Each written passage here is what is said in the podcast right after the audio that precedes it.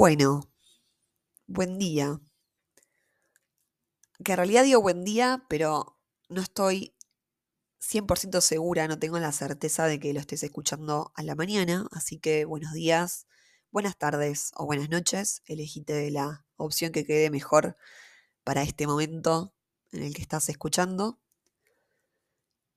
Yo acabo de prender la computadora para ponerme a grabar y mientras se prendía la computadora se me volcó todo el mate arriba del escritorio. No arriba de la computadora, por suerte, pero sí arriba del escritorio quedó todo verde. Ya limpié, pero bueno, eh, empezó de una manera media trágica. Vamos a ver cómo se desenvuelve este siguiente episodio. También lo iba a grabar ayer a esto. Es más, ayer empecé a grabar, pero estaba demasiado congestionada y dije, no, no, esto no es viable, no puedo hablar, no puedo subir este episodio hablando de esta manera.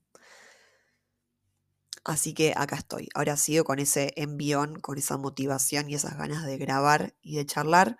Así que lo aproveché, me siento mejor de la garganta, acá estoy. Me van a sentir un poco la voz media rara, pero acá estoy. Estaba pensando lo increíble que es este mundo del podcast. Porque, no sé, siento que va, pienso, ¿cómo se va a sentir escucharme de nuevo o escuchar estos episodios después de, no sé, de 40 años? O si llego a tener hijos, hijas, hijes, si lo van a escuchar, si no lo van a escuchar, qué va a pasar, como me voy un poquito lejos. Y también me estoy yendo mucho por las ramas, perdón. Después como que cuando me voy mucho por las ramas, después me cuesta volver al, al punto de partida. Bueno, en este nuevo encuentro les vengo a hablar un poco sobre yoga, como bien indica el título. Hoy quiero ir un poco más profundo y contarte lo que es para mí llevar el yoga afuera del mat. Lo que sería migrar lo que practicamos sobre el mat en clase a la vida cotidiana, extrapolarlo a la vida cotidiana y mundana de todos los días. La práctica de yoga no es solo hacer posturas, mover un poco el cuerpo y fin. Hago esta pequeña aclaración por si del otro lado está escuchando a alguien que nunca en su vida practicó y tal vez con esto le interese incursionar un poco en este mundo.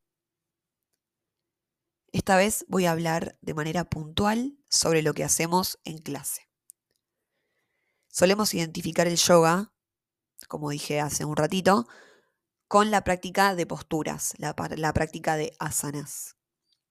A ver, si alguien te invita a una clase de yoga, lo más probable, seguro, es que te imagines personas con los ojos cerrados, haciendo posturas raras y respirando profundo o meditando. Porque eso es lo que vimos en series o en películas. Pero si vamos a los textos que escribieron los antiguos yogis en la India hace miles de años, las asanas, posturas, son solo un paso en el camino o en la senda del yoga. Y acá no voy a entrar a explicar conceptos porque no alcanzaría el episodio y porque creo que está bueno que si te pica el bichito de querer saber más, hay muchísimos libros y personas que enseñan esto y lo explican de una manera tan amorosa y real que está bueno eh, prestar ahí atención. Este episodio va a ir hacia otro lado. En mis clases, y digo mis clases porque cada profe enseña a su forma y enseña de una manera distinta, trabajamos con las posturas como eje central pero también hacemos muchísimo hincapié en la respiración. Los ejercicios de respiración en sánscrito se llaman pranayamas. Estos ejercicios lo que hacen es impactar e influir profundamente en nuestro sistema nervioso, ¿no? La suma de estas dos herramientas, del cuerpo en las posturas y de la respiración en los pranayamas, o mejor dicho, el ensamble de estas dos herramientas nos ayuda en la tarea de preparar el cuerpo para la meditación. Porque en resumidas cuentas lo que buscamos con la práctica de yoga es de alguna manera la expansión de la conciencia y poder liberarnos de los patrones mentales habituales que venimos arrastrando. Y esto lo hacemos por medio de la meditación. Pero esto lo voy a hablar con más detalle en un próximo episodio. Volviendo un poco, la práctica de posturas y los ejercicios de respiración son el medio para que esto suceda. ¿no? Serían como la preparación que necesita el cuerpo y la mente para que esto ocurra, para que ocurra la meditación. Y la meditación sostenida en el tiempo es la que genera el cambio. Ahora voy a hablar de, de ese cambio. La práctica de yoga desarrolla sensibilidad. Nos ayuda a desarrollar una sensibilidad, pero sobre todo una sensibilidad interna. Es decir, una fuerte capacidad de autoobservarnos, de autoobservación y de autopercepción. Esto empieza a desarrollarse cuando practicamos con constancia y sobre todo con conciencia y atención. Si practicas una vez yoga y vas, no sé, a tus prácticas, a tus clases, una semana sí, una semana no, dos semanas sí, una semana no, y no practicas en tu casa y no le das como esa constancia, ese nivel de compromiso que requiere, esto no va a suceder así como por arte de magia. Cuando uno conecta con esa sensibilidad y ese poder, vamos a ponerlo entre comillas, nace la posibilidad de cambiar, esto que les decía recién. ¿Y por qué digo cambiar? Porque por lo general cuando alguien decide comenzar, empezar yoga, es porque realmente necesita un cambio en su vida. Y no importa en qué ámbito. Puede ser que la persona ande buscando un cambio físico, tal vez quiere tener el cuerpo más flexible y fuerte. Capaz que está en búsqueda de un cambio mental. La persona capaz se la pasa trabajando y necesita frenar un poco la cabeza y reducir los niveles de, estrés o de ansiedad que viene manejando. O también puede ser un cambio espiritual. Tal vez esa persona quiere conectar con capas más sutiles y profundas de su ser y así eh, expandir esa conciencia espiritual. Lo que buscamos es ampliar el foco de la conciencia, así como ampliar la mirada interna, autoconocerte y descubrir qué es lo que percibís durante la práctica. Observarte durante la práctica es súper importante. Por más abstracto que suene esto que estoy diciendo de observarte durante la práctica, ampliar la mirada interna. Por ahí suena un poco raro y abstracto esto que estoy diciendo, pero lo que pasa es que el cuerpo guarda mucha información. Nuestro cuerpo es un receptor que acumula, guarda y almacena nuestras vivencias e historias. Y moverse ayuda de alguna forma a liberar esa información. A ver, puede ser que esa información sea fácil de descubrir y de digerir y otras veces sea complicada y de alguna forma la rechacemos, ¿no? Cuando nos empezamos a mover, repito, con conciencia y atención, empiezan a aflorar un montón de sensaciones, emociones, pensamientos que estaban como por ahí ocultos, y es importante lo que decidís hacer con eso que va apareciendo, eso que te va mostrando la práctica. ¿Cómo te relacionas con eso que vas descubriendo? Y acá voy a ponerme un poco autorreferencial y les voy a dar un ejemplo porque siento que es un poco más fácil explicarlo con este ejemplo. Tiene que ver con lo que les conté el episodio pasado sobre la autoexigencia y la perfección que buscaba yo en mis primeras clases de yoga. Durante la práctica, ¿sí? en el silencio y en la escucha de mis propios pensamientos, puede ser testigo de lo dura que estaba haciendo conmigo misma y cómo me estaba tratando mientras hacía las posturas. Que por fuera se podían ver hermosas, tal vez, pero por dentro estaba completamente en otra. Es como que el cuerpo estaba pasando una película y en mi mente estaba pasando otra completamente distinta. El desafío fue poder reconocer esto y darme cuenta que en mi cotidiano también me hablaba de esa manera, más seguido de lo que me imaginaba.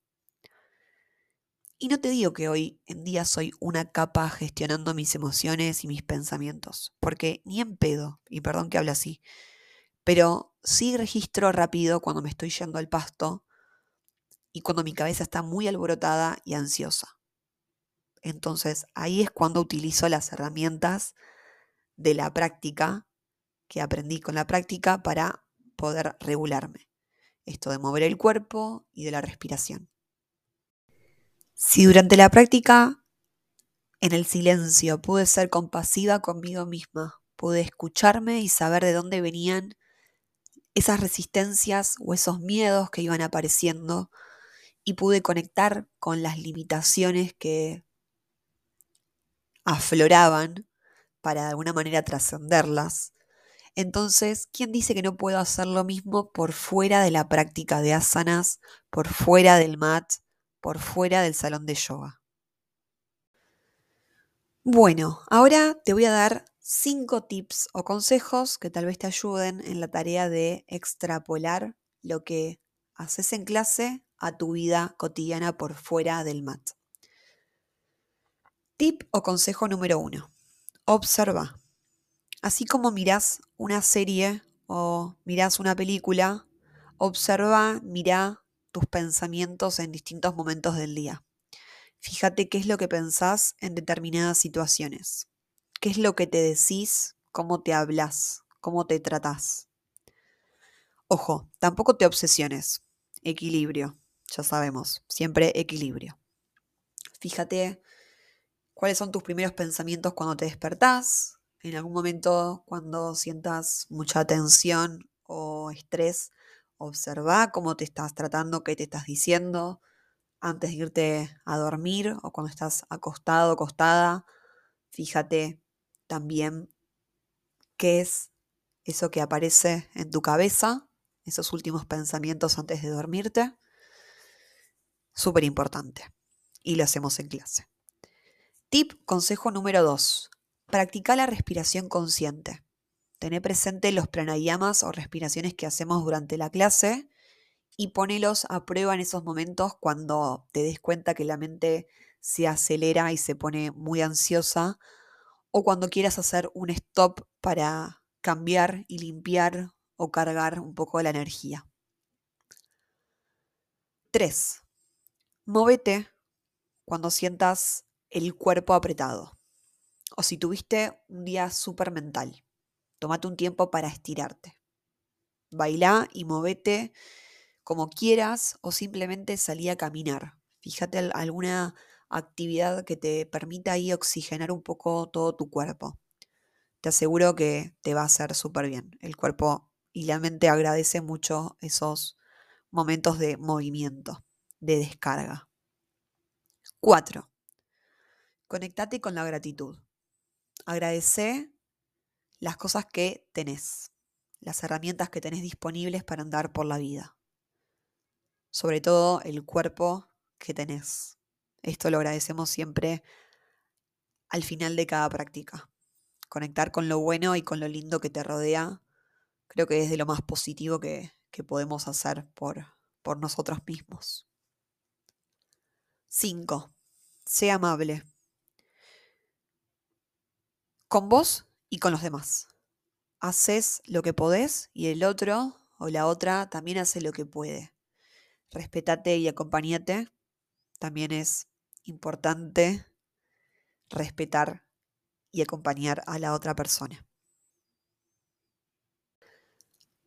Para ir terminando con este episodio, quería decirte y quería terminar con una frase súper trillada y súper cliché y es que si vos cambias, todo a tu alrededor cambia. Sin darte cuenta estás tomando decisiones todo el tiempo. Todo el tiempo tu cerebro está tomando, comparando situaciones, opciones y tomando decisiones. Y me parece súper interesante que ya con el simple hecho de poder observar cuáles son las opciones, observarte y ser testigo de todo lo que te atraviesa, podés cambiar. Porque ahí nace la posibilidad de elegir. Y el poder elegir nos da la libertad. Digo esto y también me lo digo a mí. No crean que porque estoy diciendo esto sentada acá, grabando un podcast, soy una iluminada de la vida y la tengo reclara. ¿Por qué no? Para nada. La vida es un constante cambio y un constante aprendizaje y estamos todos, todas en el mismo barco. Y para hacer un pequeño disclaimer, también recomiendo mucho ir a terapia, porque todo esto de tomar contacto con la sensibilidad interna y con observar los pensamientos y demás, está bueno también estar acompañado o acompañada por una persona que estudió para para ayudarte y para acompañarte en los procesos mentales de, de las personas, ¿o no? Eh, así que recomiendo mucho esa, ese marco de, ir a terapia para, para, poder también desmenuzar o digerir esas cosas que van, eh, que van apareciendo cuando uno entra en contacto con esta sensibilidad o con esta, si se quiere decir, apertura. Y termino el episodio mandándote a terapia. Pero sí, es un súper complemento para, para la vida, básicamente. Así que vayan a terapia y vayan también a yoga. Soy Emilia Poli y podés encontrarme en Instagram como arroba. Ahí podés escribirme qué te pareció el episodio y de paso, si querés venirte a alguna clase, sería un honor para mí recibirte en el estudio. Te mando un beso enorme y espero que estés muy, pero muy bien. Nos escuchamos pronto. Chao.